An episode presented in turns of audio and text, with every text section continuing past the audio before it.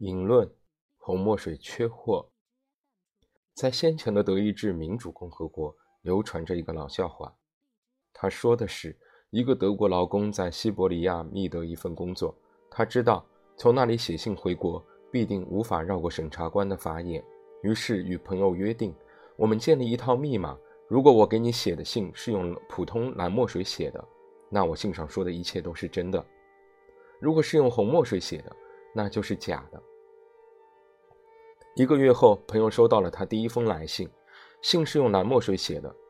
这里的一切都奇妙无比，商品琳琅满目，食品极其丰富，公寓不仅漂亮，暖气也很充足。电影院里放映的全是西方大片，还有很多漂亮女孩，可与他们眉来眼去。只有一样不好，红墨水缺货。笑话的结构比初看上去要精致得多，尽管无法像事先约定的那样。告诉朋友，他信上所说的一切都是假的，但他还是成功的传达了自己想要传达的信息。他是如何做到这一点的呢？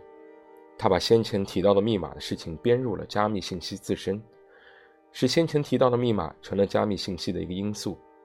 当然，这是标准的自我指涉问题。虽然来信是用蓝墨水写的，它的全部内容都是真的吗？答案是，信里提到了红墨水缺货。这等于告诉收信人，这封信本来是要用红墨水写的。这个笑话的精妙之处在于，他提到了红墨水缺货，具有了揭穿真相的功效。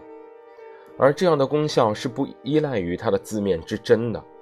即使买得到红墨水，也可以谎称买不到。在这种特殊的审查制度下，这是传达真实信息的唯一有效方式。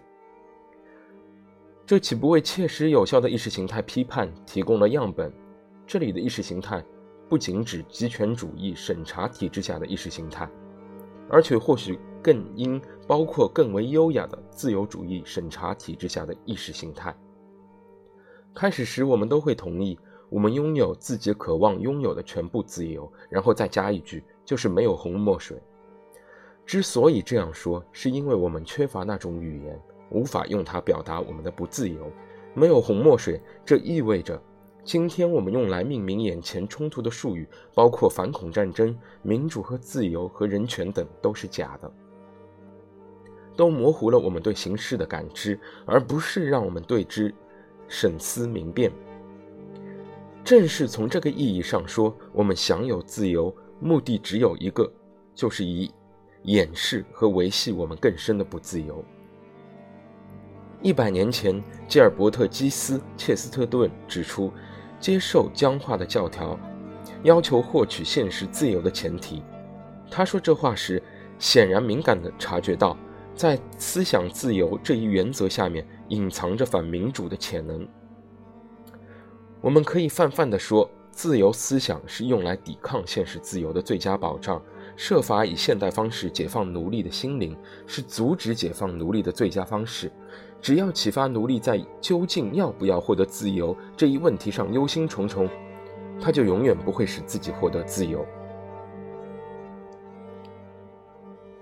这话岂不特别适用于我们这个所谓后现代的时代？在这个时代里，我们有破坏、怀疑和疏远自己的自由。我们不应该忘记，切斯特顿在此提出的主张与康德在《何谓启蒙》中提出的主张如出一辙。康德说：“你喜欢怎么思考就怎么思考，你喜欢怎么自由的思考就怎么自由的思考，但要服从。